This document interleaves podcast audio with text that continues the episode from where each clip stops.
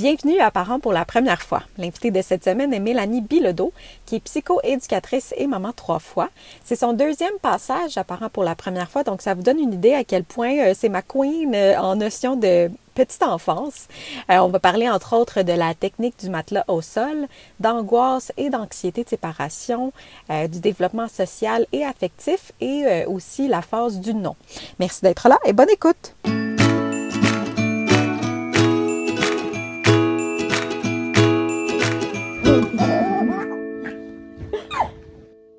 Allô, Mélanie. Bonjour, Véronique. Deuxième passage apparent pour la première fois. Oui. Oui. Tu es psychoéducatrice, puis la dernière fois, on s'était parlé euh, des premières euh, étapes, donc euh, plus de la grossesse jusqu'au premier mois de bébé. Ça fait cinq mois déjà. Déjà, hein? Ça va vite. Ça va vite. Puis en même temps, je trouve que ça fait pas. J'ai l'impression qu'il s'est passé tellement de choses. Oui. Depuis la dernière fois qu'on s'est parlé, c'est que c'est quand même des, beaucoup de développement. Hein? À chaque semaine, le bébé évolue tellement, il y a des petites affaires qui changent, puis ça n'arrête plus de finir. Absolument. Les premières années de vie, là, c'est vraiment une période charnière hein, dans le développement de l'être humain en général. Donc, effectivement, que nos enfants ont des bons de développement vraiment fulgurants dans la petite enfance. Puis surtout, euh, à l'âge de ton fils, les deux premières années, là, c'est assez impressionnant. Hein. Oui. Puis là, on est en plein dans l'anxiété de séparation. On y reviendra plus tard. Ah ouais. euh, donc, toi, t'es maman trois fois, euh, fille de 16 ans, garçon de 10 ans et de 8 ans.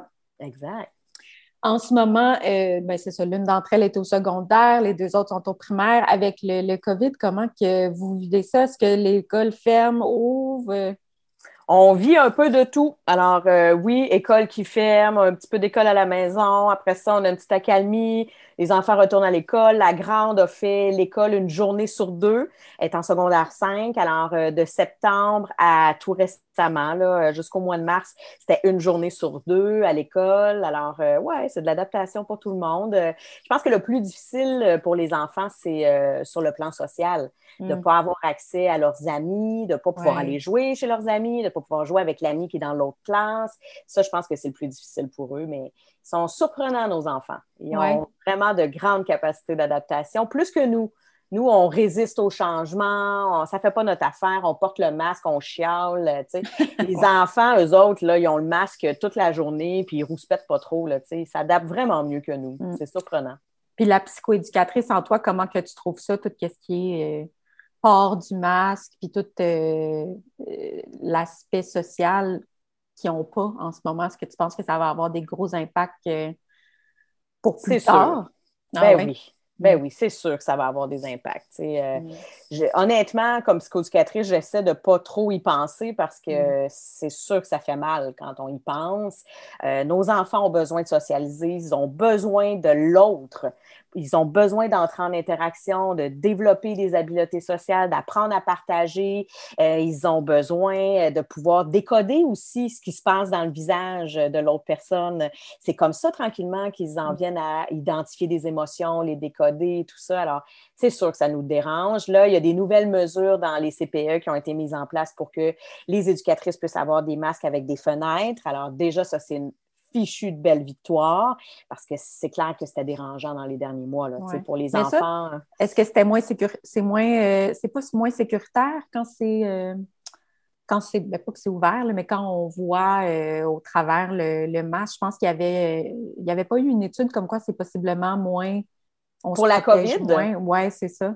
Écoute, je sais pas. Je, Non, je ok. suis aucunement au, cou- au Ok. courant de ça. Moi, j'ai envie de faire confiance euh, dans la Ouais. mesure où si le gouvernement a mis ça en place puis ça a pris du temps, ben, c'est probablement parce que maintenant c'est sécuritaire. Mhm. Mais euh, c'est sûr que moi, mon boulot, c'est davantage de me concentrer puis de m'intéresser au développement social et affectif des enfants. Fait que Ouais. de savoir que maintenant, les enfants peuvent avoir accès au visage, une partie du visage, peuvent avoir accès au mouvement des lèvres et tout ça pour le Mhm. développement du langage, euh, c'est sûr que c'est une belle victoire.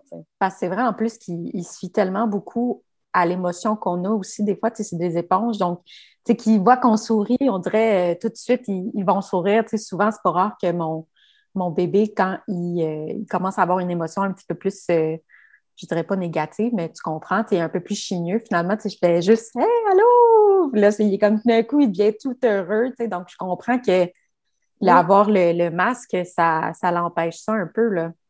Tout à fait, tout à fait. Dans le développement de l'empathie aussi, hein, on sait que les tout petits, rapidement, en décodant les mimiques faciaux de l'adulte, ils en viennent à tranquillement développer l'empathie, mmh. euh, à justement décoder les émotions. Alors, c'est sûr que c'est dérangeant, le port du masque. Euh, là où j'ai envie de rassurer certains parents, c'est toute la période du 0-2 ans. Souvent, les... moi, j'ai beaucoup, beaucoup, beaucoup de questions par rapport à ça depuis le mois de mars. Les parents qui se préoccupent du fait que les enfants n'ont pas socialisé dans le 0-2 ans. souvent, les parents les ont laissés à la maison plus longtemps parce que soit qu'ils ont pu le faire ou soit qu'ils n'ont juste pas eu le choix. Euh, mm-hmm. parfois, ils se retrouvent en télétravail, l'enfant ne va pas à la garderie, etc., etc. Il y a eu toute la période de confinement aussi où les, même les garderies étaient fermées. Ça, mm. ça a préoccupé beaucoup les parents, l'aspect social de l'enfant. Alors, moi, j'ai envie de rassurer tout le monde, de dire que 0-2 ans, ce n'est pas un besoin pour l'enfant de socialiser. OK? Alors, l'enfant, ce qu'il a besoin, c'est être avec son son parent, avec ses figures d'attachement significatives. Alors, ça ne peut qu'apporter du bien à l'enfant d'avoir passé peut-être les 18 premiers mois de sa vie finalement à la maison avec son parent. Il a consolidé son lien d'attachement, son sentiment de confiance avec son parent, sa sécurité affective. Alors, tout ça, c'est une bonne chose finalement. Alors, il faut qu'il y ait un petit peu de bon dans ce qu'on a vu. Hein, on va le prendre. Ben, c'est ça, on va le prendre, on va le prendre.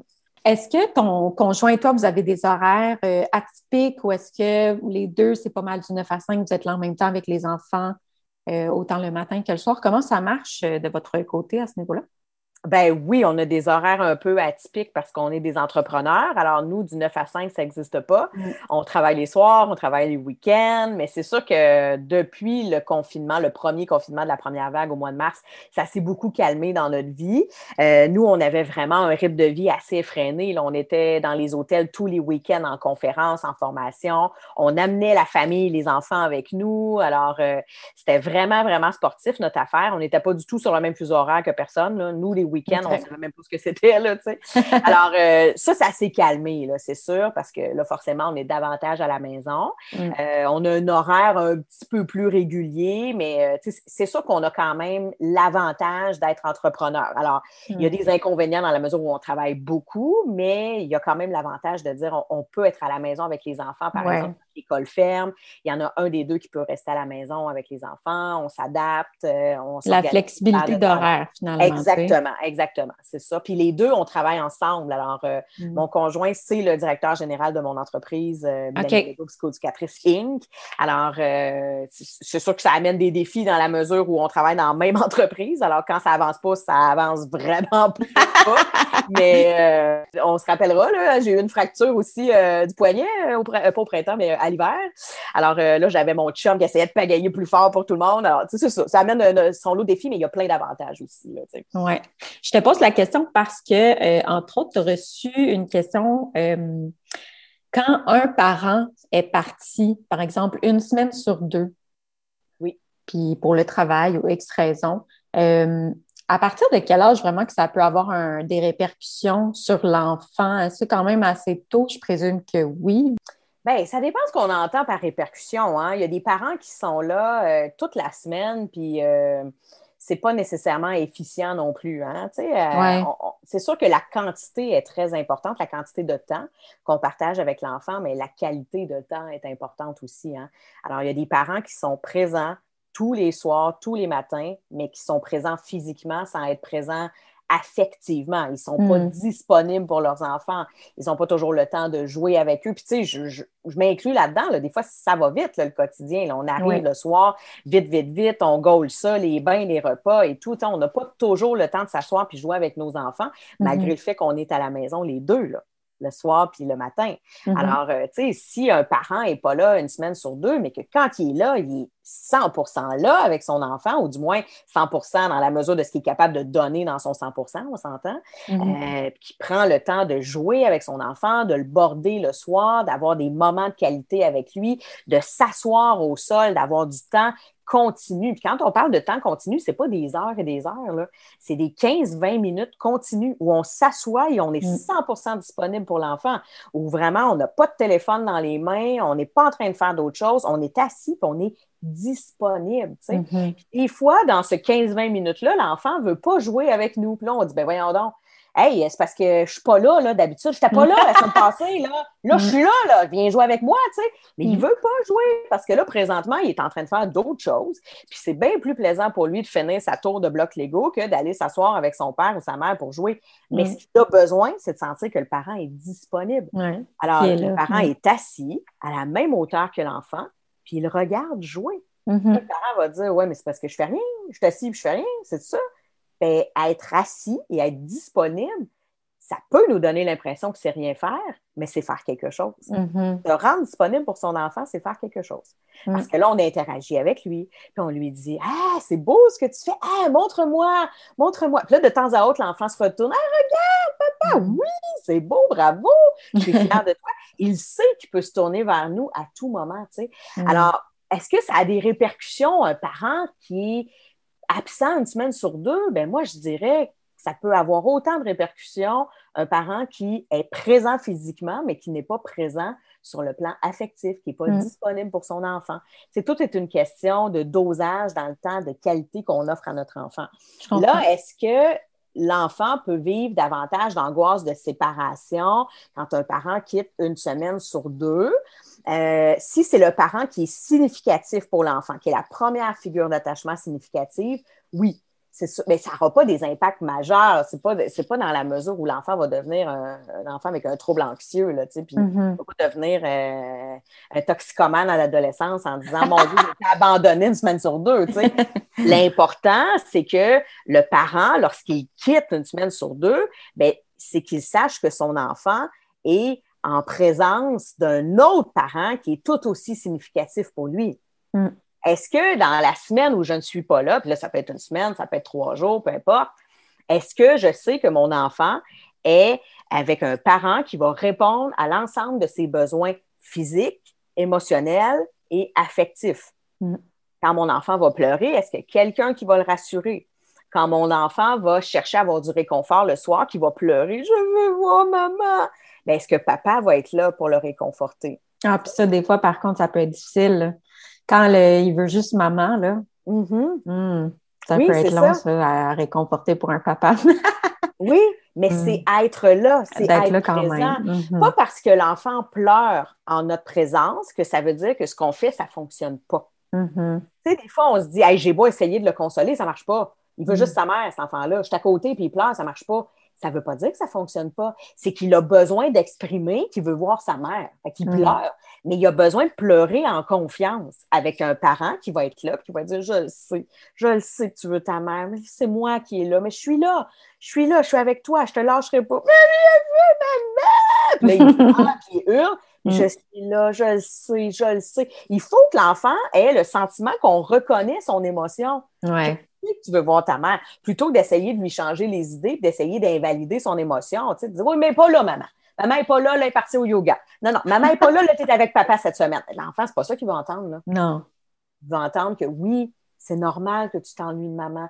Tu veux, on va l'appeler. Tu veux, on va lui faire un dessin. Je sais que tu t'ennuies, mais je veux maman. Je le sais. Hmm. Dans mes bras, je suis là. Je suis avec toi. tu sais. J'aime ça. C'est comme ça que l'enfant va avoir davantage confiance en son deuxième parent aussi, puis qu'à un moment donné, les deux parents deviennent deux figures d'attachement aussi significatives l'une que l'autre. Mm. Est-ce qu'il y a une manière de préparer l'enfant au départ de, de l'autre parent? Est-ce que c'est sûr que ça dépend de, de l'âge, bien évidemment, là. Ouais, ouais, Euh, puis la personne, c'est ça, le pas euh, spécifié dans, dans sa question, mais euh, est-ce que c'est tout simplement de dire les choses simplement comme je quitte pour une semaine, je vais revenir, on va se parler à tous les jours au téléphone, puis euh, Oui, simplement comme ça. Mm. Parce que souvent, à vouloir trop préparer l'enfant, on génère un petit peu d'anxiété aussi. enfants, là, peut-être. Exactement, Mm. de l'appréhension, euh, surtout chez les plus vieux commencent à comprendre là, à quel moment papa, maman va quitter. Là, ils commencent à compter les journées, puis il y a des enfants qui, trois jours avant que le parent quitte, ben là, ils dorment mal, ils font plus de ils vivent plus de crises de colère, plus de débordements émotionnels, ils veulent plus aller à la garderie ou à l'école le matin. Tu sais, fait que ça sert pas à grand-chose de les préparer à l'avance. Mais en même Mm. temps, on connaît nos enfants. Tu sais, si on a un enfant plus vieux qui a besoin de savoir à quel moment son parent quitte dans la semaine, à ce moment-là, on peut avoir un calendrier, tu sais, avec Mm. les autocollants, puis de dire, ben regarde, là, tu es chez papa, tu es chez maman, par exemple, dans un contexte où euh, les parents seraient séparés. Et ça, ça peut aider aussi. Mais ce que l'enfant a besoin de sentir, c'est que les parents sont disponibles même quand ils ne sont pas là.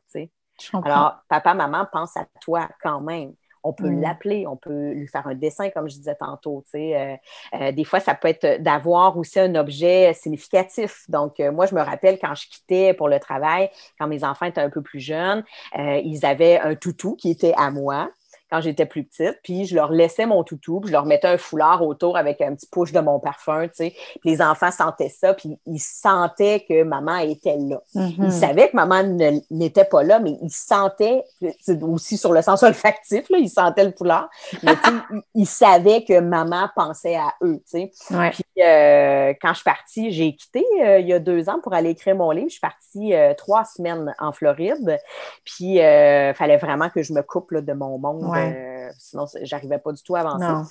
Puis euh, mon petit dernier, euh, qui avait, mon Dieu, il avait quel âge à ce moment-là? Il avait six ans. Oui, c'est ça, exact. Il avait six ans. Puis les deux, on avait le même toutou il avait son toutou, j'avais le mien.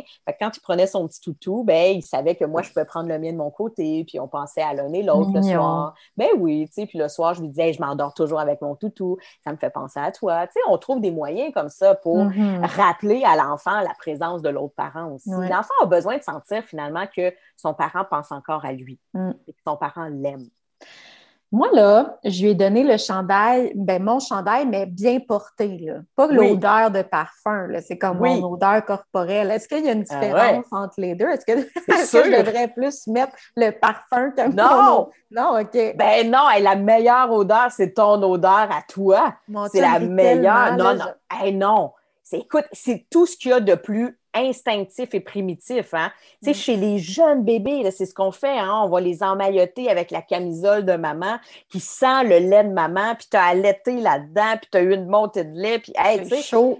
ah oui, puis même, tu sais, des fois, je le dis aux mères, les jeunes bébés, là, mets-en un push de lait là, sur ta camisole, c'est pas grave. Ça pue pas, hein, du lait maternel, là, tu sais. Mm. Alors, euh, oui, ben oui, ton odeur à toi, c'est toujours ce qu'il y a de mieux, mon, Parce que moi, mon enfant était plus vieux, là, je peux pas tant lui donner ma camisole de de, lait maternel, là, mais, mais non, écoute, ton chum dit qu'il n'y a pas rapport. je le dis parce que tu sais, je porte, c'est comme mon chandail de pyjama, je le porte peut-être trois nuits. Après ça, je suis comme bon, sais, je vais être due pour un autre chandail. Oui, ben fait que je lui donne celle-là à bébé, puis il est comme Waouh, c'est quoi ça? ben oui! Ça, ça dure dans le temps. Hein. Je me rends compte de ça avec mon dernier qui est rendu à 8 ans. Des fois, le soir, je lui permets euh, d'aller se coucher dans mon lit à moi parce que mes deux garçons sont dans la même chambre pour faire une histoire courte. Des fois, la chicane est poignée. Fait que là, je dis, hey, euh, je vous sépare. fait que le, bébé va se coucher, bébé, 8 ans quand même. Il va se coucher dans notre grand lit. Puis il fait ça, moi aussi. Il prend mon t-shirt de dodo que je mets comme toi, de deux, trois nuits en dessous de mon oreiller. Il prend mon t-shirt de dodo puis il se le met en face. Ah, il dit, oh, ça sent bon, ça sent maman. moi, quand je le sens, je suis comme, ben non, je trouve que ça sent le dodo, là. ça, sent la fille de presque 40 ans qui a chaud la nuit, là, tu sais.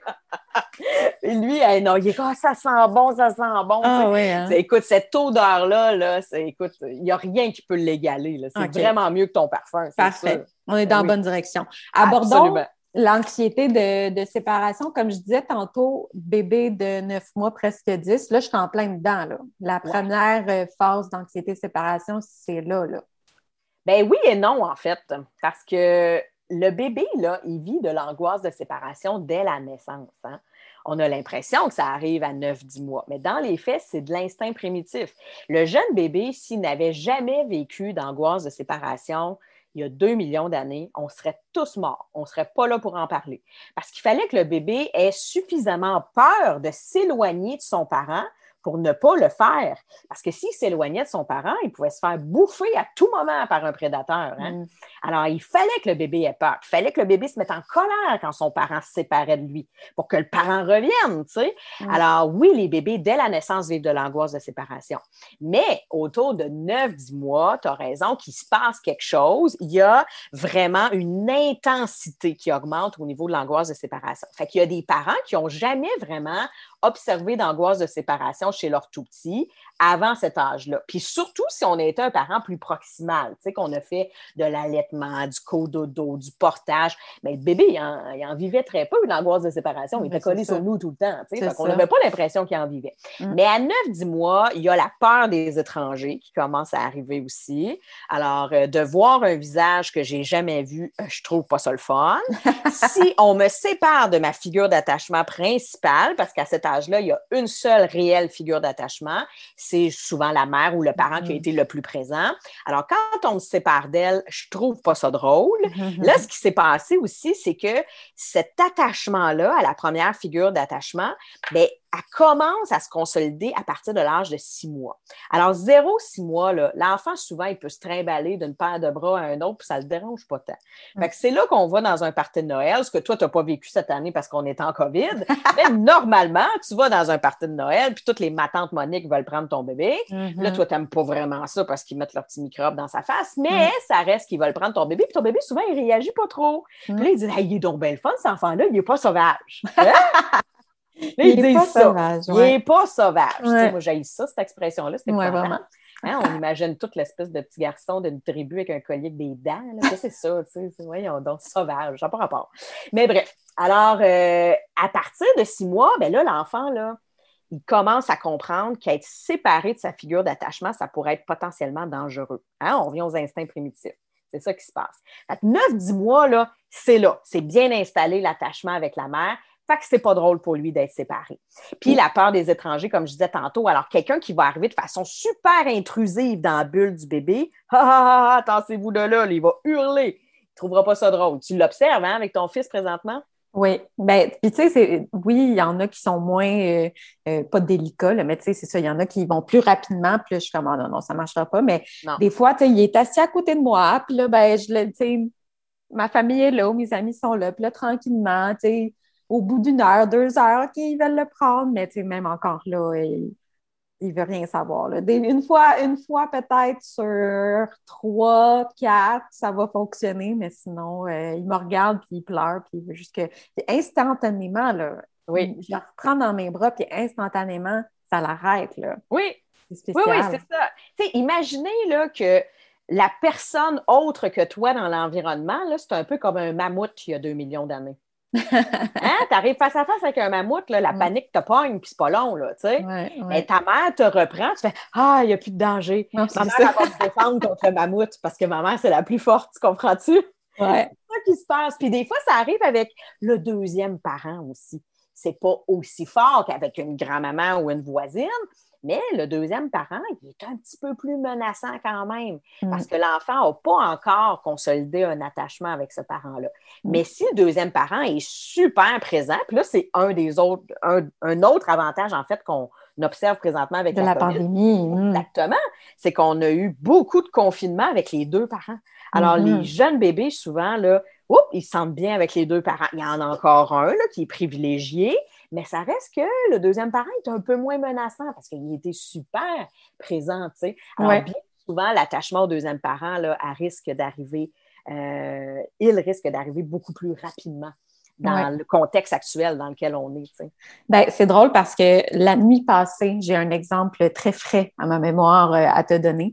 Euh, ben, depuis, le, depuis le changement d'heure, puis ça, c'est une autre question, ces nuits-là, il est complètement euh, dérégulé, mais en même temps, ça, ça la donne avec le, la phase d'anxiété de séparation. Donc, je ne sais pas si c'est vraiment le changement d'heure ou si c'est plus l'anxiété de séparation, mais euh, est-ce que toi, tu as noté que le changement d'heure, ça a un impact sur euh, le sommeil de bébé, son humeur et tout ça? Ça dépend des enfants. Ça dépend. Hein? Il y a des enfants qui sont très affectés par ça, puis il y en a d'autres que non c'est sûr que ça vient un petit peu déréguler euh, le cycle de sommeil. Parce que là, souvent, on veut que nos enfants se couchent à la même heure qu'on mm. avait l'habitude de les coucher, mais là, peut-être que le train du sommeil ne passe pas tout à fait à cette heure-là. Alors, ça nous demande de, l'ajustement aussi de notre côté. Euh, là, il y a aussi le fait qu'il fait clair beaucoup. C'est ça, j'allais dire. Ouais. matin, là, 5 mm. heures, là, ça chante, là, les petits oiseaux, quand ta fenêtre est ouverte. Là, Alors, euh, oui, il y a des bébés qui se réveillent, des bébés et des enfants aussi qui se lèvent un peu mm. plus tôt. Là. Puis même le soir, à 7 heures, il fait encore soleil. Fait que lui, il pense que c'est une sieste. Là, ben oui, ben oui, il faut se donner le temps. Ça ouais. toujours par se placer.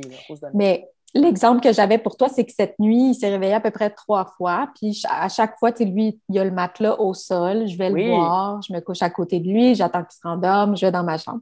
Oui, je suis tellement contente que tu mettes cette méthode-là en application. Oui, ben, c'est depuis qu'on s'est parlé vraiment que, je fais ça. Puis ça aussi, on va en revenir parce que j'ai reçu des questions par rapport à ça. Euh, mais cette nuit, bon, euh, mon chum a voulu y aller. Quand, quand, quand bébé s'est réveillé, il pleurait, bon, puis, euh, tu sais, au bout de peut-être 5-10 minutes, tu sais, il se calmait pas, le bébé. Puis je le savais pertinemment que si moi j'y allais, tout de suite, il allait être calme, tu sais. Ben pourtant, mon chum, il se met à chanter. Puis là, ah, le bébé, il se calme un petit peu. Puis là, hop, ça repart. C'est comme, non, maman est toujours pas là. Là, il se calme. Ah, ça repart, tu sais. puis il est bon, là, vraiment, il est, super patient, puis il parle doucement et tout ça. Mais finalement, je suis allée, tu sais. Puis je, ben voulais pas qu'il se sente mal non plus, tu sais. Fait c'est comme difficile à, gérer dans une situation comme celle-là. Est-ce que je suis mieux de laisser le papa, euh, tu sais, apaiser, puis même si ça prend plus de temps, ou est-ce que je réponds vraiment au besoin, celui de voir maman, tu sais, veut voir sa maman, tu sais. C'est une excellente question, Véronique, parce qu'effectivement que il faut partir de nos limites personnelles. Tu sais, toi, tu dis, mon chum, il est super bon, il est patient, il prend le temps, il chante une chanson, même si c'est un peu plus long, il réussit à le rassurer. Mais ben, dans ce cas-là, tu peux laisser aller ton chum. Tu sais, ton mm. bébé, il n'est pas en détresse, là. Bien, ça l'évolue. C'est pour ça je finis par y aller parce que c'est ça, ça ça l'aide pas complètement. Tu sais, il continue de pleurer. C'est juste qu'il se calme, mais là, il recommence. tant que j'y vais pas, ouais. le bébé va continuer de, il continue de, pleurer finalement, tu sais. Même si papa est capable de l'apaiser. Uh-huh. Mais c'est ça, il n'est pas en détresse quand même. Non. Sais, un, bébé qui pleure, mais qui est rassuré par quelqu'un, il n'est pas en détresse. C'est juste que ça ne fait pas son affaire, c'est pas son père qui veut, il veut sa mère. Tu sais. Mm-hmm. Mais il n'est pas en détresse. Tu comprends? Tandis que s'il pleurait tout seul, là, il serait probablement en détresse. Là. C'est comme, il venait m'aider. Là. là, il y a un mammouth potentiel, puis je la trouve pas drôle. Là, tu sais. Mais son père n'est pas un mammouth pour lui. C'est juste que c'est pas la figure d'attachement principale. Alors, c'est sûr que c'est plus long. quand je te dis qu'il faut partir de nos limites personnelles, si ton chum est à l'aise de faire ça, puis qu'il dit Hey Véro, gamme, ça me dérange pas, ça prendra une heure, je vais prendre le temps que ça prend, continue de dormir, ben laisse-le aller, ton bébé n'est pas en détresse qui est mm. en train d'installer quelque chose avec ton chum progressivement, puis d'apprendre à lui faire confiance. Mais si ton chum, au bout de 10 minutes, parce qu'il y en a là, des gars qui trouvent ça dur, puis qui sont comme, pour vrai, moi, après 5 minutes, là, je suis plus capable. Je mm. commence à tilter, je suis impatient. Tu sais, être présent, mais être mm. impatient, ça l'aide personne. Hein? Si tu es là, puis tu dis, là, arrête, il faudrait t'arrêter de pleurer, hey, là, là, je suis capable, je suis capable, je suis capable. Là, le il va paniquer. Tu ne m'aides pas, pas en tout, ramène-moi ma mère. C'est sûr que ça ne fonctionnera pas. Alors, à ce moment-là, ben, tu es mieux d'y aller. Euh, si tu dis, toi, personnellement, tu es dans ton lit, hey, je suis pas bien, je suis pas bien, je suis pas bien, je suis pas bien, parce qu'on a des instincts primitifs, nous autres aussi, là, hein, comme parents. Toi, la mère protectrice, la lionne de ton bébé, tu sais qu'il est en train de pleurer de l'autre côté, t'aimes pas ça. Puis là, tu dis, sérieusement, ça m'aide pas pantoute. J'ai beau laisser faire mon chum parce qu'il est bien fin, puis il me dit, euh, chérie, continue à dormir, mais que finalement, je dors pas pantoute, puis j'ai le cœur qui me verra Exactement, oui. Lève-toi, puis va le chercher. Mm. Fais-toi pas violence à toi non plus. Non, c'est ça. Il mm. hein, faut les écouter, nos instincts primitifs. Mais si tu dis non, pour vrai, moi, je fais confiance, j'arrive à dormir, je me mets des bouchons, mais dors. Mm. Tu comprends? Il faut vraiment partir de nos limites personnelles à nous. Mais d'abord et avant tout, il faut se poser la question est-ce que mon bébé est sécurisé dans ce contexte-là? Si la réponse est oui, ben, c'est parfait. S'il n'est pas sécurisé, il y en a qui paniquent. Là. Toi, ton chum, là, tu dis, il réussit à l'apaiser, ça se calme, il recommence à pleurer, ça se calme. Mais ça veut dire qu'il est sécurisé, ton bébé, quand même. OK. Hein? Mais s'il est avec une grand-maman qui ne connaît pas, puis il hurle, tu, sais, tu le connais, ton bébé, là. Ouais, ouais, ouais. Et le cri qui te tord le cœur, va le chercher, là. Là, il est en mm-hmm. détresse. Pour lui, c'est un mammouth, là. Ouais. J'aime tellement ça, les mammouths, c'est drôle. c'est une belle, c'est une image très euh, représentative. on comprend le message, là. Ouais. Ah ouais. On a peur des mammouths, là. je vais essayer d'y laisser encore plus de, comment je pourrais dire ça, de, le temps à mon chum. Tu sais, des fois, c'est ça, au bout de 5-10 minutes, je me dis, bon, si j'y vais, plus vite on va s'endormir tout le monde, plus ben vite on va se coucher, fait que... Ça serait correct aussi Ouais. Si tu fais ça, ça va pas retarder le fait que ton bébé apprenne à faire confiance à ton chum. Mhm, OK. Parce que ton chum, il est présent à d'autres moments dans la journée, là. Mm. Tu sais, l'attachement, ça se crée pas juste la nuit, là. Ça Non, se crée non. dans toutes les interactions. Fait que Mm. le droit de dire, hey, sais-tu, je vais laisser la place à mon chum dans la journée. Quand le bébé va protester un peu dans la journée, ben moi, je suis capable de vivre avec ça parce que je suis plus reposée. Puis Mm. je peux sortir dehors ou aller dans mon bureau faire mes affaires. Mais la nuit, je suis pas capable, je veux dormir. Mon chum aussi, ben c'est bien correct, va le chercher. Ouais. Tu. Non, c'est ça, là. Je vais pas, euh, tu aller contre nature, là. Tu je le sais qu'au bout de 15 minutes, il va être endormi, puis là, tu sais. Donc, Ben euh, oui, souvent, ben oui. je prends ce choix-là, mais c'est ça. Là, cette nuit-là, il a fallu que je me répète une couple de fois par an, le jour comme la nuit. Là. Ta fameuse Ouais. phrase, là, il a fallu que je me la répète, là, parce que c'est ça. Depuis deux, trois semaines, depuis le changement d'heure, là, je te dirais qu'il se réveille au moins une fois par nuit. Tu sais, une fois, c'est pas la fin du monde, tu vas me dire. Là. Mais tu sais, nous, on était très habitués à ce qu'il fasse un 10-12 heures de suite, là, depuis euh, qu'on faisait le matelas au sol puis qu'il avait été habitué euh, à ça. Ouais. c'est sûr que là, on est comme. tu sais. Mais Ouais, bon, ça c'est- demande d'adaptation. On ouais. va voir, c'est ça. On va voir combien de temps ça va durer. On essaie de rester constant et de ne pas changer la routine, là, justement, tu sais, de comme continuer de faire la même chose, puis juste que moi, j'aille me coucher à côté de lui. Là, tu sais. Ouais.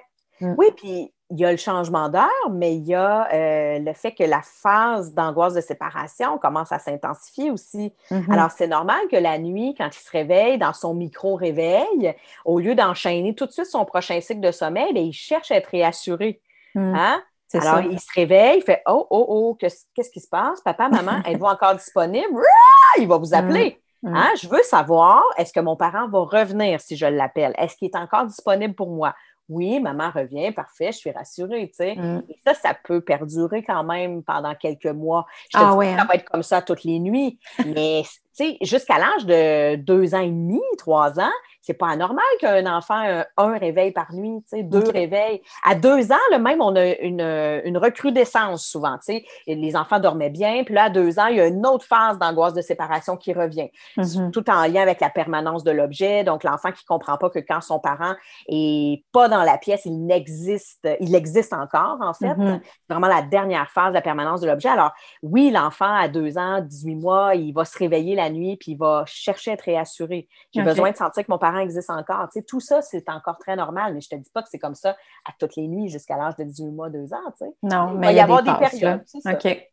Puis pour euh, des trucs pour gérer cette euh, anxiété-là de séparation, tantôt on a parlé du chandail, on a parlé d'un toutou. euh, je pense que j'avais lu en quelque part aussi que de jouer à coucou, ça l'aide beaucoup aussi. Oui, oui, oui. Est-ce que toi, tu as d'autres trucs à donner?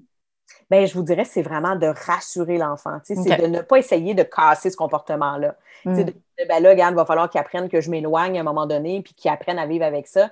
Ça, ça va juste augmenter. Mm. Alors, c'est pas ce qu'on souhaite. Fait que c'est de le rassurer. Alors, euh, on peut essayer dans la journée de s'éloigner. Moi, je vous encourage davantage à le faire le jour que la nuit.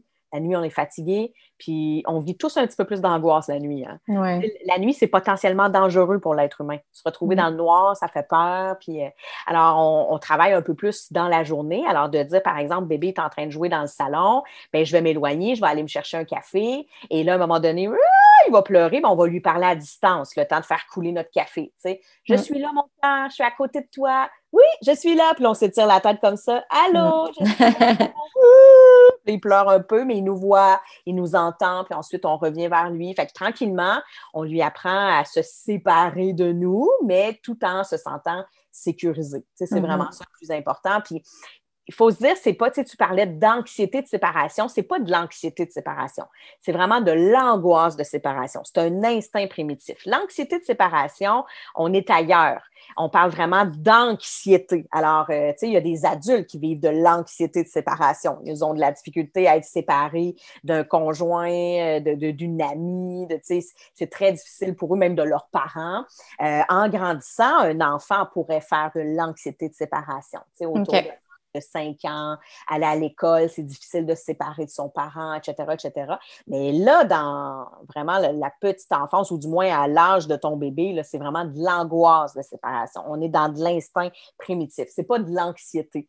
Parce que l'anxiété, souvent, on- ça nous fait peur. On se dit, Hey, est-ce que notre enfant va être anxieux plus tard? Mm. On n'est pas là. Un enfant qui aurait une problématique d'anxiété en grandissant risque d'avoir de l'anxiété de séparation. Ça se OK. manifeste dans toutes les sphères de sa vie, l'anxiété. Tandis que vraiment, une situation ponctuelle qui est le fait d'être séparé de son parent, de sa figure d'attachement principale. Ça, c'est de l'angoisse de séparation. OK. On, a, eu une question pour toi. Est-ce que c'est possible de vivre, euh, ben là, je, vais utiliser anxiété parce que c'est le mot qu'on m'a donné, mais est-ce que c'est possible d'en vivre dans un seul contexte? Par exemple, juste à la garderie. Que ton enfant à la maison, tu sais, il n'a pas l'air d'avoir de vivre d'angoisse ou d'anxiété de séparation, mais dès qu'il est à la garderie, c'est soit autre chose. Oui, ben oui, absolument se séparer de son parent, c'est tout un apprentissage. Hein? Mm. Mais si je suis à la maison, puis je sais que mon parent est dans l'environnement, c'est une chose. Mais mm. si je m'en vais à la garderie, mon parent va vraiment quitter. Je ne le verrai plus, puis je ne le verrai plus durant une longue période de temps. Mm. Oui, ça se pourrait que ça génère de l'angoisse de séparation beaucoup plus intense et ça pourrait devenir de l'anxiété de séparation. Plus tard. Un enfant à 4-5 ans, là, des fois, c'est vraiment ce qu'ils vivent, de l'anxiété de séparation. Alors là, on l'envoie se faire garder chez grand-maman, c'est dur de se séparer. On va aller dans le cours de natation, le cours de ballet, c'est difficile de se séparer. Alors ça, on est plus dans de l'anxiété de séparation. Et oui, ça peut être dans une situation X. Des fois, c'est parce que l'enfant ne se sent pas en confiance aussi dans cette situation-là. Alors des fois, il y a des enfants que ça va super bien à la maison, ça va bien à la garderie, ça va bien chez grand-maman, mais le cours de natation, il ne veut rien savoir. Alors, il a peur de l'eau. Alors, il anticipe le fait d'aller dans l'eau. Alors, qu'est-ce qu'il va faire? Bien, il va se protéger de cette situation-là. Ça lui fait peur. Alors, il va rester collé sur son parent. Euh, c'est parce qu'il ne connaît pas la monitrice, ça lui fait peur. Il y a trop d'enfants, il n'est pas habitué à ça, ça lui fait peur, tu sais. Est-ce que c'est euh, pas euh, est-ce que c'est habituel chez un enfant d'avoir peur de l'eau ou est-ce que il, arrive une situation X. Un enfant, à la base, n'a pas nécessairement peur de l'eau. Ce n'est pas une affaire d'instinct primitif. Ben non, au contraire, on est né dans l'eau. Hein? Hum, effectivement. Hum. On, vivait dans un milieu aquatique. Les petits bébés, très, très tôt, le premier jour de vie, première semaine, quand tu les déposes dans un bain, ils se sentent tellement bien, ils mm. retrouvent leur milieu utérin. Tu sais.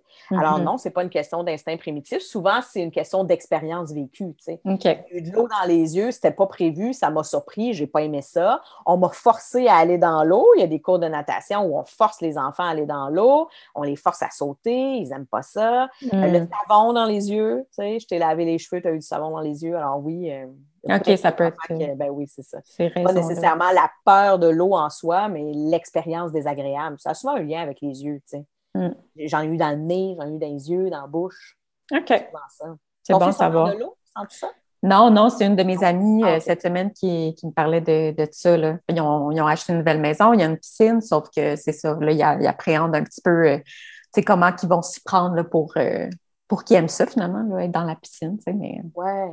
Il faut y aller en douceur. Oui, c'est ça. Toutes les peurs, il faut y aller en douceur. La bonne vieille méthode du euh, saut à l'eau de force, là, euh, ça ne marchera pas. Ça va juste augmenter mm. la, peur chez l'enfant, puis la crainte, puis l'appréhension, puis la panique même des fois.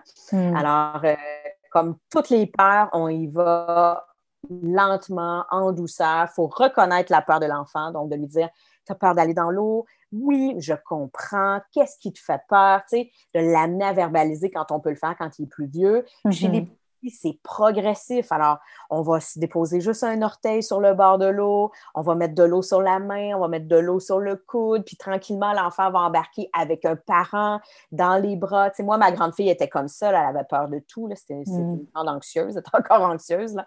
Euh, puis, écoute, pendant des mois, accrochée, là, écoute, je pense qu'elle m'étranglait dans la piscine, elle me noyer, tu sais. Mm. Elle était mm. accrochée contre nous, mais elle avait besoin de ça pour éventuellement qu'on la laisse aller par elle-même. on, est allé de force, euh, je ne suis pas sûre qu'elle se baignerait aujourd'hui. Non, c'est clair. c'est ça. Si on revient euh, au matelas au sol, oui. Euh, en ce moment, comme tu avais dit, c'est le matelas de bassinette qui est au sol. Puis moi, quand je dors là, ben, je dors sur le plancher. Donc là, j'aimerais ça trouver une manière peut-être plus ergonomique, là, parce que c'était pas, c'était pas un besoin avant. Mais là, depuis les deux, trois dernières semaines, je commence à me réveiller avec des petits mots de dos. Ben, oui. Tu n'as pas de matelas, tu dors directement sur le plancher. Oui, oui, oui. Ouais, Mais pourquoi? Parce que je ne peux pas coucher sur son matelas à lui. C'est quand même petit. des fois, j'ai mon bras puis une partie de ma jambe parce qu'il veut être proche, je le ressens. Euh, mais je ne peux pas embarquer complètement parce que c'est sûr que quand je vais me lever, ça va le réveiller. Là, Fait que j'essaie de ne pas trop m'installer près de lui. Euh, puis, tu sais, un autre matelas, je veux dire, euh, à un moment donné, on a essayé avec les, coussins du sofa, Mais c'était pas tant euh, c'était pas tant le fun, là. C'était pas mieux que le plancher, je te dirais. ben non, c'est sûr. Pourquoi tu t'installes pas un autre matelas à côté du sien? Ben là, c'est ça c'est ce que je suis en train de, tu sais, de, de, je réfléchis à c'est quoi les options. Est-ce que je change son matelas pour un matelas simple? Est-ce que je change son matelas pour un matelas double? Comme ça, je peux carrément me coucher là au besoin. Euh, tu sais, j'essaie de voir ce serait quoi la, la meilleure alternative là, euh, à ça? Selon toi? Parce que là, tu sais, je veux pas m'embarquer dans mettre un matelas de, de chaise pliante extérieure. Là, tu sais, je veux dire, je veux vraiment quelque chose ben oui. de, de plus confortable, mais. Ben oui, puis l'idée du matelas au sol, là, à la base, là, quand moi j'ai commencé à suggérer ça là, il y a une douzaine d'années, c'était pour que le parent puisse aussi. Parce que j'avais des parents qui embarquaient dans la bassinette de leur enfant. je suis pas loin de ça, là, tu sais. c'est ça. C'est pas mal ça que tu fais, là, tu sais. ça n'a aucun sens. L'idée, c'est que toi, tu puisses bien dormir. là, tu as deux options. Soit tu dis, on installe un autre matelas à côté du matelas de notre fils et tranquillement, on décollera notre matelas du sien pour qu'il garde son espace de sommeil, que toi, tu le tien, puis que tout le monde soit confortable. Ou tu dis, écoute, on sort la bassinette de là, on installe un matelas double, puis on s'installe les deux là-dessus. Là. Hum. C'est pas euh, trop gros de faire le switch d'un petit matelas de bassinette à un lit double. Il ne va pas se sentir comme tout petit dans son environnement. Bien, pas si tu es couché à côté de lui. Hum. Ben, les, fois, les fois, mettons que je le couche, le, quand je le couche le soir, là, il, s'endort, il n'y a pas de problème. C'est juste qu'il va se réveiller, par exemple, euh, peut-être deux heures ou quatre heures après. Puis là, c'est ça, j'ai besoin d'y aller, tu sais. Mais pour euh, juste le déposer le soir, qui, est encore euh, réveillé, tu sais, ça, ça va bien, tu sais. Fait que je ne me couche pas nécessairement plus de 5-10 minutes à côté de lui, tu sais, juste le mm-hmm. temps qu'il soit calme. mais c'est ça, tu sais, donc si c'est un matelas double puis que je le dépose, il va quand même avoir une partie à côté de lui qui va faire euh, c'est quoi tout cet espace-là, tu sais? Ah oui, mais généralement, ça se passe bien. Oui, OK. Ça va sentir toi aussi, ce matelas-là. Hein? Tu sais, euh, la couverture, le matelas, le drap, ça, hmm. sent maman, là, tu sais. Euh, généralement, ça va bien. Penses-tu que s'il a été habitué à dormir dans sa chambre, le matelas au sol et tout ça, quand parce que des fois, on essaie de le coucher dans notre lit carrément. J'ai envie de faire une sieste avec mon bébé. Ouais. Mais il ne s'endort pas. Ah ouais, hein? On dirait qu'il a besoin d'être dans sa chambre, il a besoin d'être dans son lit. Je suis comme, ah, c'est plate. tu sais? Oui, ça se peut. Ça se peut. Ça se peut, parce que c'est ses repères à lui, tu sais. Oui, c'est ça. C'est son environnement. Puis tant mieux, dans le fond, hein, parce que mm souvent, on voit l'effet contraire, tu sais, des parents qui ont fait du cododo dans leur chambre, puis là, le défi, c'est d'essayer d'envoyer l'enfant dans sa chambre, à lui. Il n'y arrive pas, fait tant mm. mieux, tu sais, c'est une belle victoire pour toi. Mm. Alors, d'autant, tu as, d'autant plus d'intérêt à t'installer un matelas double dans sa chambre. Mm. Tu vas pouvoir faire des siestes avec lui l'après-midi. Dans sa chambre, finalement, ouais, c'est ça. pas? Ben, c'est ça. J'ai essayé de penser à toutes ces choses-là. On a même pensé à avoir un leaking dans notre chambre, finalement.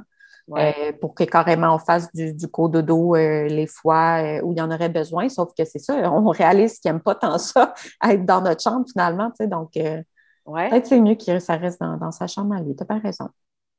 Ben, moi, j'ai envie de te dire, tu sais, quand on a une formule gagnante, on essaye de ne pas trop y toucher. Là. Ouais, Fait que tu as quand même installé quelque chose de bien dans sa chambre. Mm-hmm. Je ne revirerais pas trop de bord. Ouais. Mais ça m'inquiète un peu si jamais il va dormir chez mamie ou Penses-tu que, vu qu'encore une fois, vu qu'il ne sera pas dans son environnement, ça va être bien difficile euh, à le coucher? Bien, ça se pourrait. Ça se pourrait. Cet hein? âge-là, ça se pourrait. Mm. C'est pour ça souvent qu'on va essayer de suggérer d'avoir une routine de dodo qui est vraiment exportable. Tu sais, fait que si tu dis, ben écoute, nous, on installe toujours une petite musique, son petit toutou, mouton, puis on raconte une petite histoire, puis bon, peu importe, mais de mm-hmm. pouvoir dire, on refait la même chose chez grand-maman. Puis tu sais, l'idée, c'est pas que grand-maman reproduise la même chambre qu'à la maison, mais tu sais, il y a quand même ses objets de réconfort, son petit toutou mouton, sa petite musique, tu sais. Fait que tout ça, ça va être sécurisant pour lui. Ton t-shirt de dodo qui sent maman, ben ça devient sa doudou, tu sais. Mais c'est assez surprenant à quel point les enfants, quand ils dorment ailleurs, quand l'autre parent n'est pas là, quand le parent n'est pas là, à quel point ça se passe bien souvent. Oui, moi aussi, euh, c'est ça que j'entends. Puis je suis comme, ben voyons, OK. Peut-être qu'on pourrait l'essayer plus vite que ce que je pense. Ma mère est dans notre bulle. Donc, euh, tu sais, ça pourrait être une option euh, à court terme. Mais euh, on n'osait pas trop passer ça. on voit qu'il y a quand même besoin d'être dans son espace. Puis on se dit, ah, ben, peut-être qu'elle pourrait venir dormir à la maison, puis que nous, tu sais, on, quitte. Donc, comme ça, le bébé, lui, il ne change pas d'environnement. Tu sais, ça serait comme mm-hmm. une première étape, sauf que depuis qu'il se réveille la nuit, tu sais, j'imagine si c'est ma, mère qui, est là, puis que moi, je ne suis pas là, je ne voudrais pas qu'elle reste réveillée pendant deux, trois heures. Tu sais, tu te sens mal de faire vivre ça à, quelqu'un, là, mais bref, on verra euh, rendu là. Euh, la question qu'on a eue, c'est qu'est-ce qu'on fait euh, si tu as un matelas au sol, qu'est-ce que tu fais du moment où ton bébé rampe sais, je comprends que tu dois sécuriser l'espace, donc tout ce qui est comme à son niveau, mettons, assure-toi qu'il n'y ait rien de, dangereux pour lui. Là. Euh, mais j'avais beaucoup de questions de comme Ah, mais on fait quoi du moment où, il bouge? Tu sais, dans la bassinette, il peut comme pas bouger de là. Ouais. Mais moi, je leur disais dans ce temps-là, ben, il bougera, tu sais, dans le sens, il n'y a pas vraiment de problème, il reste dans sa chambre, il bouge, on s'assure que tout est sécure. Au contraire, peut-être qu'il va nous appeler moins vite, tu sais, vu qu'il s'amuse, il explore dans sa chambre puis il est bien, tu sais. Tout à fait. Tu as 100 raison, Véronique. C'est vraiment ça. Tu sais, l'enfant, plus il est contraint, tu sais, puis l'être humain, on est fait comme ça. Hein? Plus on est contraint, plus on cherche à traverser les barrières. On n'aime mm. pas ça. Mm. Euh, alors, la bassinette, il y a des enfants pour qui c'est super sécurisant. Il y a vraiment des enfants qui aiment ça. Ils ont les petits barreaux, ça les sécurise, ils se sentent un peu confinés. Fait que souvent, c'est des enfants qui ont besoin d'être emmaillotés, mm. vraiment d'être euh, entourés d'objets, quand ils grandissent, d'avoir des oreillers, des coussins, mm-hmm. vraiment plus pour les plus vieux, là, 18 mois montant. Euh, puis, il y a d'autres enfants qui ont besoin d'explorer. Et ça, c'est des enfants souvent qui ont tendance à vouloir grimper dans, le berceau, dans la bassinette, puis qui mangent les barreaux, puis qui ah! shake la clôture, tu sais, puis des fois, les parents disent, hey, mon Dieu, ils vont finir par passer l'autre bord de la, barrière. Alors, ces enfants-là, là, ben, on ne vit pas cette transition-là parce qu'ils sont heureux, ils sont dans leur chambre, ils se promènent. Alors, tant que l'environnement est sécuritaire, là, il n'y en a pas de danger. Alors, euh, on, essaie de s'assurer justement que les meubles sont accrochés au mur, ils vendent des ancrages maintenant pour euh, accrocher euh, les, les, commodes et tout, que les tiroirs mm-hmm. ne s'ouvrent pas. L'idée, c'est d'avoir le moins de meubles possible dans l'environnement, c'est sûr et certain. On peut placer une barrière en avant de la porte euh, de la chambre de l'enfant. Alors, c'est, ça dépend toujours. Il y a des enfants qui donnent super bien la porte fermée, puis d'autres qui sont super angoissés, qui ont besoin d'avoir la, porte ouverte. Alors, à ce, moment, à ce moment-là, on installe une barrière. Mais oui, hum. l'idée, c'est que l'enfant euh, puisse aller le plus possible vers l'autonomie. Alors, quand il a accès à son lit par lui-même, ben, il se responsabilise un petit peu par rapport au mm. sommeil. C'est-à-dire que pour lui, c'est une belle expérience. Monter dans son lit puis pouvoir en redescendre comme il veut, c'est agréable. C'est le fun pour lui. C'est ça qu'on veut, le sommeil, hein, que ça soit une expérience agréable. Moi, je ne trouverais pas ça le fun de savoir que je suis poignée dans mon lit puis je ne peux pas ressortir quand ça me tente. Non, c'est ça, oui, hein? effectivement. Mm. Puis nous, on se dit, ouais, mais c'est normal pour un enfant. Ben non, ça ne l'est pas tant que ça, dans le fond. Euh, c'est que l'enfant puisse sortir, aller sur le bord de la porte, euh, regarder dans le corridor. Est-ce que papa, maman sont encore là? Ah oui, j'entends maman. Ah ben parfait. Je retourne sur mon matelas. On s'est évité un rappel. Mm. Puis, euh, tu suggérais aussi la dernière fois, je pense, de mettre des coussins autour euh, du matelas. Ça, c'était plus au cas où qui pas tomber de son matelas parce qu'il est quand même déjà au sol, mais tu sais, au cas où il pousse un petit peu vers la droite, oups, est-ce que tu dirais que c'est mieux de mettre des, carrément des barrières, comme s'il était dans un lit avec une base de lit, ou plus de mettre juste des petits coussins autour de lui, l'un ou l'autre, c'est une bonne... Oui, oui, oui, plus des coussins. Mettre des barrières, c'est reproduire la même chose que la bassinette. Oui. Ben, tu sais, des fois, c'est des barrières qui font juste la moitié du lit, là, tu sais. Fait qu'il y a quand même. Euh, mais au moins, la nuit, tu sais, si, il tombera pas du matelas, finalement, les, les barrières viennent un peu le. Mais surprenamment, l'enfant, à un moment donné, il connaît les repères autour de son matelas. Mm. Tu sais, euh, toi, est-ce que tu tombes en bas de ton lit la nuit? À moins vraiment que tu aies une problématique de sommeil, là, ouais, euh, somnambule ou quelque chose comme ça, tu sais, mais euh, on tombe pas en bas de notre lit, on connaît les repères. Puis mm. si tu te couches sur le petit matelas de ton fils, est-ce que tu vas tomber malgré que tu es habitué de dormir dans ton lit king ou ton lit queen? Mm. Non, parce que tu connais les repères. C'est la même chose pour les enfants. Alors, quand ils ont des barrières, s'ils passent de la bassinette au lit avec une barrière, mais bien souvent, ils ne connaissent pas les repères. Puis là, les parents disent a une chance qu'il y avait une barrière, il est constamment en train de s'accrocher dans la barrière. Oui, c'est parce qu'il ne connaît pas ses repères. OK, je comprends. Puis là, quand on mmh. enlève la barrière, il déboule, il tombe en bas du lit deux, trois fois. C'est sûr et certain, il faut qu'il connaisse les repères. Mais quand on a un matelas directement au sol, l'enfant, il ne tombe pas en bas de son lit. Là. Mmh. Il va peut-être tomber une fois, deux fois, effectivement, le temps de connaître ses repères. Fait que c'est là qu'on installe des coussins ou des matelas de yoga. Moi, j'aime bien l'idée des matelas de yoga autour. Euh, il n'y a pas de risque d'étouffement. On peut en mettre plusieurs, un par-dessus l'autre, pour faire une certaine épaisseur, pour aller chercher le, petit 3-4 pouces de hauteur du matelas. Mm-hmm. Puis euh, l'enfant, il connaît à un moment donné ses repères. moi, mes enfants n'ont jamais eu de barrière dans leur lit. Jamais, jamais, jamais. Même quand on est passé dans le lit de transition, ils n'ont pas tous eu le matelas au sol. Là. Il y a juste le dernier qui a eu le matelas au sol. Puis les autres n'ont jamais eu de barrière. Est-ce qu'ils ont déboulé? Oui, deux fois, chacun. Il y avait des coussins par terre. Pouf, ils sont tombés. Ah, OK, oui, je comprends. Le repère est là. Après ça, ils ne tombaient plus. Puis ils étaient très jeunes, là, un an, tu sais. C'est comme n'importe quoi. Ils vont l'apprendre. Puis euh, quand ils vont marcher aussi, ils vont tomber. Puis ils vont apprendre. Puis, tu sais, c'est ça. Il faut laisser ben aussi cette. Il euh, faut, faut, faut, lui laisser faire ses, ses expériences, finalement, tu sais, de d'explorer tout ça. Puis, ben, c'est ça. Des fois, il va se faire mal, mais c'est la vie, tu sais.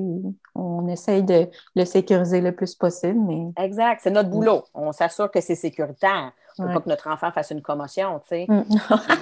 le cerveau le sait coup à côté, tu sais. On ne fait pas ça avec un bébé de six mois, on mm-hmm. s'entend. Hein? Mm. Ça, ça, prend quelque chose de sécuritaire. Mais un enfant de 15 mois en montant, il le sait, là qu'il n'y a pas de barrière. Il le mm-hmm. sait. Alors, on installe des, matelas, des coussins au sol, il va tomber deux fois, puis c'est réglé, on n'a plus besoin de barrière. Et là, ça nous permet d'aller dormir chez grand-maman, d'aller dormir à l'hôtel, d'aller dormir n'importe où. Puis on mm. n'angoisse pas en se disant, oh, mon Dieu, il n'y a pas de barrière, il va tomber.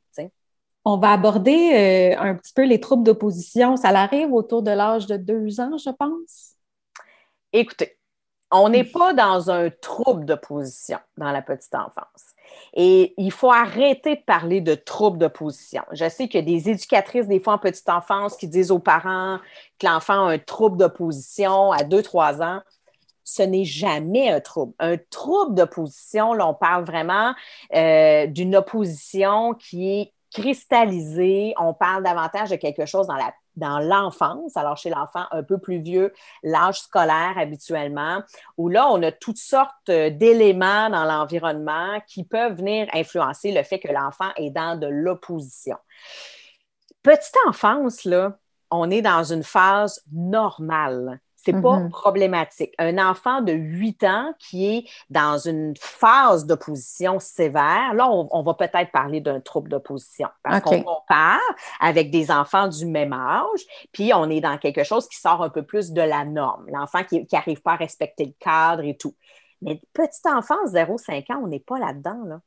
C'est vraiment juste le développement euh, normal. Ben oui, c'est normal. Zéro, là, autour de deux ans, là, 18 mois jusqu'à 36 mois, on a, tu sais, souvent on va parler du terrible two, là, ben, c'est ça, c'est une période de différenciation. Alors oui, l'enfant va s'opposer pas une phase d'opposition. Nous, on la voit comme ça parce qu'on a l'impression que l'enfant s'oppose. C'est juste dire non. Pas. La, fameuse phase du non. C'est ça, mais c'est une phase de différenciation.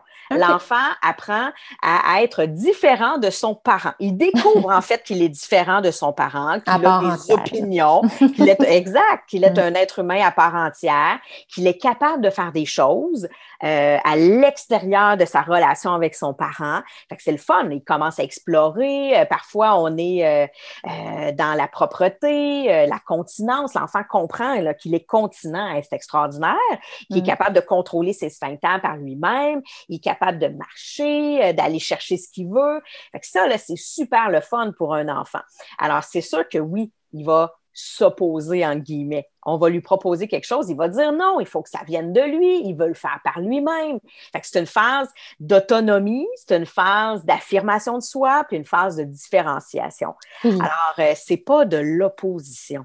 Puis selon l'âge, souvent, ce qui va arriver, c'est des crises de colère finalement, parce qu'ils ne sont pas nécessairement capables de verbaliser euh, l'émotion qu'ils vivent. Donc, c'est ça. Je pense que la plupart des parents aussi attribuent le terrible two à ces crises-là. Absolument. Absolument. Le, Terrible 2, tu sais, moi, j'ai fait une formation en ligne complète de quatre heures sur le sujet que j'ai appelé Faites la paix avec le Terrible 2. Parce que le Terrible 2, c'est pas une appellation que j'aime. Tu sais, c'est de dire que l'enfant est, devenu terrible. Mm. Il n'est pas terrible. C'est notre perception d'adulte. Puis je sais que c'est difficile. Là. C'est une passe qui n'est pas évidente. L'enfant vit des crises de colère. Il n'a jamais fait ça avant. On ne comprend pas. Il s'oppose. Il se garoche par terre quand vient le temps de mettre son manteau. On sort le, verre de pat patrouille le matin, puis il n'est pas content parce que c'était le verre de Superman qu'il voulait, puis il est dans la vaisselle. Tu sais, on a coupé la toast en deux au lieu d'en quatre. Et tu sais, c'est ah, tout ouais, hein? Tout hein? ça, ça, ça ah, arrive dans des moments de même. Là. Ben Comment qu'on gère ça? Ben, Justement, tu sais, s'il est fâché parce que j'ai coupé sa toast en deux et non en quatre. ben écoute, il y a plein, plein d'affaires qu'on pourrait jaser. Puis justement, tu sais, ma formation dure quatre heures, c'est pas pour rien. Là. Mais écoute, on peut se parler de ça rapidement, si tu veux, la toast en deux, la toast en quatre, le fait que j'ai sorti une banane, puis une pomme, puis finalement, il a pris la banane, mais là, il est plus content, il voulait la pomme, tu sais. Ça, c'est très typique, mais c'est ah parce que l'enfant, là, à cet âge-là, il se fait, il commence à se faire des représentations dans sa tête. c'est tout ça, c'est une question de développement du cerveau. Hein il a le cerveau encore très immature. Il ne perçoit pas les choses comme nous. Il n'interprète pas les situations du quotidien comme un adulte. Alors, nous, les réactions de l'enfant, souvent, nous, on va les, interpréter comme étant des caprices. On se dit, ben, voyons donc. Là, il m'a demandé une pomme. Fait que là, j'ai donné une pomme. Non, il veut une banane. Là, je sors une banane. Il est plus content, il veut la pomme. Et là, on se disait, il, me fait des caprices. Pas des caprices. C'est que là, ce qui se passe, c'est que l'enfant, dans son cerveau, il commence à se représenter des choses. Alors là, il y a une image cérébrale dans sa tête. Là, il y a vraiment une photo de la pomme dans sa tête. Puis là, on lui a proposé la banane. Fait que là, il voit la mhm. pomme puis la banane. Il voit les deux. Fait qu'il commence à faire des liens entre ce qui se passe dans l'environnement, dans le réel, puis ce qui se passe dans sa tête. Donc là, dans le réel, moi, j'y ai donné une pomme. Puis après ça, il a dit non, je veux une banane. Parfait. Fait que j'ai donné la banane, j'ai rangé la pomme l'enfant dans son cerveau, là, il voit encore la pomme et la banane. il regarde sur la table, puis il reste juste la pomme ou la banane, je ne sais plus trop où je t'ai rendu. l'enfant, il regarde ça, il est frustré parce qu'il dit, mais voyons donc, dans ma tête, j'ai une pomme et une banane, mais dans mon assiette, j'ai juste une pomme. il dit, je veux une banane! on dit, il niaise. Fait que ce qu'on est mieux de faire dans ces moments-là, ben, c'est de laisser la pomme et la banane. Exact. Fait que range la peau, ta pomme ou ta mm. banane. Ou surtout, ne mange pas la banane pendant que lui mangeait sa pomme. Parce que c'est sûr qu'il va te demander un bout de banane. Fait que c'est bien correct de donner un petit bout de pomme un petit bout de banane. C'est pas un caprice. Puis nous, on se dit, là, je ne vais pas commencer à céder à ça. Là. Monsieur voulait sa toast en quatre, j'y ai coupé en carré, ça fait pas son affaire. ta toast à toi après tu y avais coupé la sienne en carré, coupe la tienne en triangle, prends pas de chance. Puis quand tu vas te demander sa toast en triangle, donne-y sa toast en triangle. Ça, c'est pas acheter la paix, mm. c'est s'adapter au fait que dans sa tête à lui, les représentations du monde sont différentes des nôtres. Mais on va l'impliquer dans les choix. Je vais pas la couper, même à 3-4 ans par moi-même, je vais lui demander est-ce qu'on la coupe en deux ou en quatre? Puis idéalement, même, je vais lui faire couper sa toast lui-même parce que ça va mm. mieux passer que si c'est moi qui fait parce que mm. l'enfant est dans une phase d'autonomie, tu sais, 3, 4 ans. 4 ans, là, on est beaucoup dans non, je suis capable, non, je mm. veux le faire. Et ça, ça génère des crises de colère quand on attache le manteau de l'enfant puis il voulait l'attacher lui-même. Bien, j'avais lu ça en quelque part, justement, de poser des questions. Bien, il y a des questions fermées, que la réponse soit oui ou non. Euh, des questions, je pense, ouvertes, que tu laisses juste deux choix. Est-ce que tu veux ça ou ça? Tu sais, ça aussi, je trouvais ça super intelligent, puis que justement, tu lui laisses des choix. Il y a comme des limites qui sont assez claires. Exact. Euh, je trouvais ça intéressant d'adopter ça comme, euh, comme solution aussi. Mm. Oui, c'est ce qu'on appelle les faux choix ça fonctionne super bien avec les tout petits. Ils ont besoin de prendre des décisions, de faire des choix. on se rappelle, ils veulent se différencier de nous, puis ils ont des mm. opinions, puis ils veulent les faire valoir, puis on veut valoriser ça aussi. Fait qu'on va mm-hmm. leur donner plein de possibilités toute la journée pour choisir plein d'affaires. Est-ce qu'on met le pantalon ou le chandail en premier? Est-ce qu'on met les bottes ou les bas? Mais là, il va rire, il va dire, ah, ça se peut pas si on met les bottes en premier. Ben non, on va les mettre. Tu mets les bottes, on met les bas, les mm. bottes, puis on dit, ah, est-ce qu'il manque quelque chose? Ah, on n'a pas mis les bas. Bon, on enlève les bas, on met.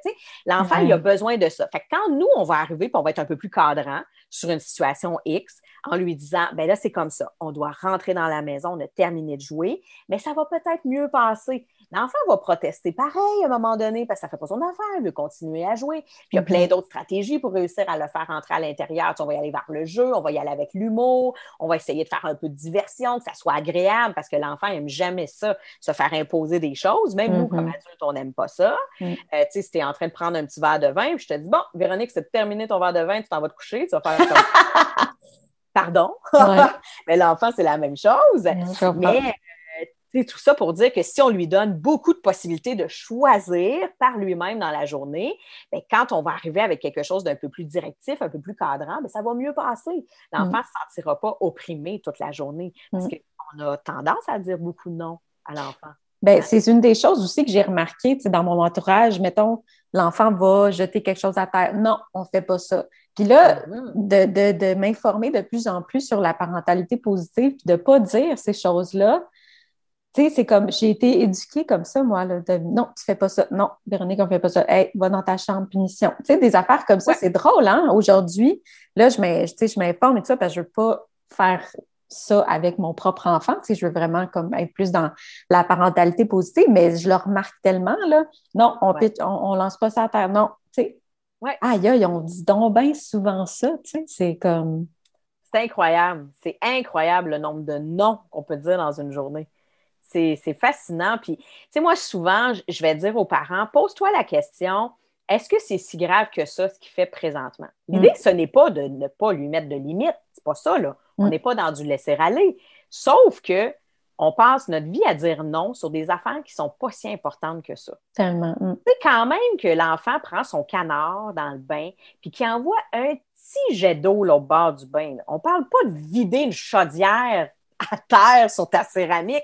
On mm. parle d'envoyer des petits jets d'eau sur le plancher de céramique. Puis souvent, ça s'en va sur le petit tapis à terre. Mm. Est-ce que c'est si grave que ça? Mais notre mm. réflexe, c'est de faire non, on ne fait pas ça parce qu'on se dit ah, non, il va falloir que je ramasse, blablabla. C'est ça. Avant de dire le non, prends le temps de te demander ce que c'est si grave que ça.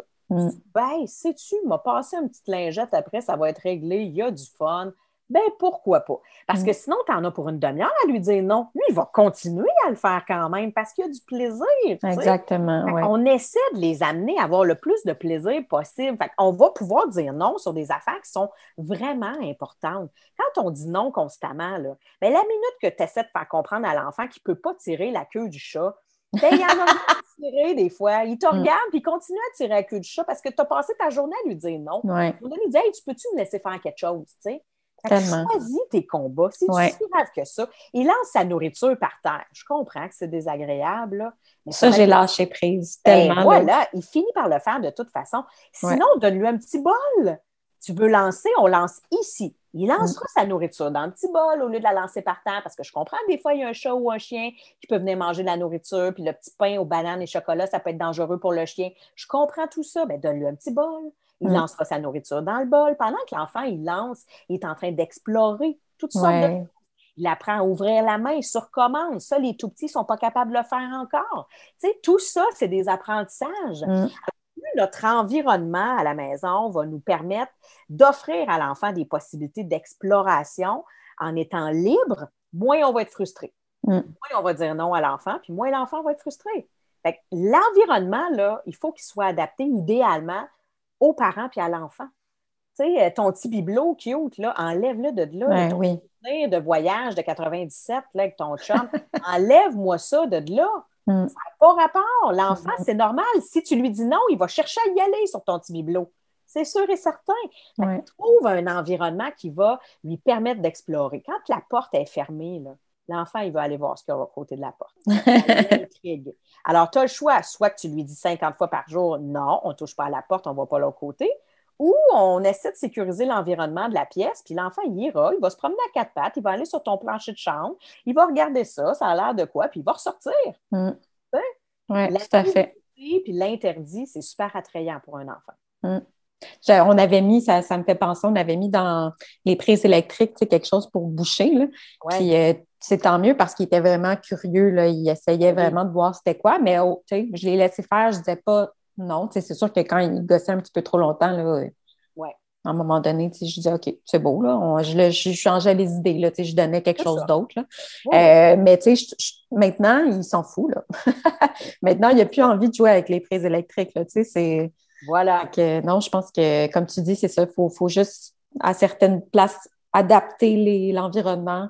Puis, euh, je pense que comme ça, ça fonctionne super bien. Mm. Exactement. Mm. Exactement. Puis, tous les objets de l'environnement peuvent devenir une source de stimulation pour l'enfant. Oui, tellement. quand les enfants là, prennent les chaises de cuisine puis commencent à les frotter sur le plancher, là, ça nous fait poigner les nerfs. Non, pas ça. Puis là, on lui donne son petit trotteur mais c'est le fun pour lui pousser la chaise. Mm. C'est une autre euh, sensation. Euh, c'est différent de mon trotteur. C'est plus haut, c'est plus lourd. Euh, il développe plein de choses sur le plan moteur. Mais Mm. mets donc des petites pattes, des petits moumous, là, des Ouais, petits coussins, des ça. pattes de chaise. Mm. Il va promener à chaise dans la maison. Puis écoute, il va explorer son environnement. Puis ça va devenir son trotteur préféré. tu sais. Mm. Pourquoi pas? Mm. Pourquoi pas? C'est Oui. super intéressant. Merci euh, beaucoup pour euh, toutes ces notions-là que tu as partagées aujourd'hui. On on n'a pas trop parlé de, de ton expérience personnelle, plus professionnelle aujourd'hui finalement, mais Ben oui, hein? Tu vas en avoir aidé plus qu'une, ça c'est sûr et certain. Parce qu'en plus, je sais que beaucoup de, de mamans de la communauté euh, ont des bébés dans Mm. les mêmes euh, âges que, que le mien. là. donc, souvent, on s'écrit, on se partage des, des petits trucs, là, mais non, c'est vraiment instructif. Puis c'est ça, toujours dans la parentalité positive, j'encourage les gens à aller euh, vers ça, même si dans leur entourage, ça n'a pas toujours été ça, puis que ça ne l'est pas encore aujourd'hui. Moi, je suis quand même constamment confrontée à ça, puis, mais je veux, je veux quand même pas ça, tu sais. Donc, euh, sais, tu veux respecter les gens aussi qui font ça, tu sais, tout le monde... euh, quand moi, Ouais. j'ai mon enfant, puis je vais gérer mon enfant, là, je ne vais pas commencer à gérer les enfants de tout le monde, mais euh, tu sais, c'est ça, c'est de vraiment comme, même si c'est des fois un petit peu plus long d'y aller avec la parentalité positive, si ça prend plus de temps, euh, c'est toujours garder en tête que tu y vas au rythme de ton bébé, mais que tu es capable aussi de, de- de respecter tes limites aussi à toi-même. Il y a des façons de faire, il faut juste y accorder plus de temps finalement. Tout à fait. Mm. Tout à fait. Puis tu vois, tu viens de nommer exactement ce que c'est. La parentalité positive, c'est un processus. Mm. C'est un peu plus long. C'est vrai que c'est un peu plus long. Si j'essaie de casser le comportement de mon enfant en étant très autoritaire, en disant non, on ne fait pas ça, en donnant une punition, Mm. est-ce que ça va fonctionner? Probablement. L'enfant va cesser le comportement. Mais il ne comprendra pas pourquoi. Exactement. Mm. Il n'a pas compris pourquoi. Non, c'est ça. Euh, maintenant, il a peur. Alors, il a cessé le comportement par peur. C'est pas ce qu'on veut. Ce qu'on veut, c'est que l'enfant cesse le comportement pour se responsabiliser. Mm, Alors, tranquillement, l'enfant comprend Ah oui, je peux pas faire ça. Je peux pas mettre mes doigts dans la prise électrique parce que je vais me faire des bobos. Ça va faire mal, tu sais, mais tu veux Mm. que l'enfant se responsabilise. Exact. Alors, tu veux pas que l'enfant euh, le fasse parce qu'il a peur de toi. Et ce que tu veux foncièrement, c'est ça l'idée derrière la parentalité positive, c'est de l'amener à avoir une sécurité affective qui est solide, puis d'avoir une belle relation avec son parent. Sais, Pour la plupart, on n'a pas grandi avec de la parentalité positive. là. Euh, puis bien souvent, on était dans un climat un peu plus autoritaire. On n'avait pas toujours le réflexe d'aller se confier à nos parents. Euh, euh, souvent, on se sentait très incompris. On vivait beaucoup d'injustices. Euh, c'est Mhm. pas ce qu'on veut enseigner à nos enfants. Non, On exactement. avoir cette relation-là de confiance avec eux. Ben, continue ton beau travail. Puis j'ai hâte, euh, on avait euh, parlé brièvement au premier épisode avec toi que tu travaillais sur un projet là, pour le quatrième, euh, quatrième trimestre. Puis ça, là, fait que j'ai hâte de savoir c'est quoi ce, projet-là, parce que je sais que ça va être un très beau succès encore une fois. Il y a toutes sortes d'affaires qui s'en viennent. là. Pour les 3-5 ans aussi, ça, va être ma prochaine nouveauté. Il y a vraiment plein, plein, plein, plein, plein d'affaires qui s'en viennent. Il faut rester à l'affût. Oui, on reste à l'affût, oui. Puis Oui. aussi, j'encourage les gens à, à aller suivre ta page Facebook, Les Piliers de la petite enfance. C'est vraiment le fun, tout le monde qui s'aide euh, sur cette page-là. Oui, mon groupe, euh, mon groupe Ouais. Puis les Ouais. rêves que tu fais, tu sais, t'es tellement généreuse dans ton temps, je trouve, tu sais, c'est, c'est le fun d'avoir accès à, à ces informations-là. Fait que merci encore une fois. Ben, ça me fait plaisir. Puis merci Ah. de l'invitation, Véronique. Ça fait plaisir, à bientôt.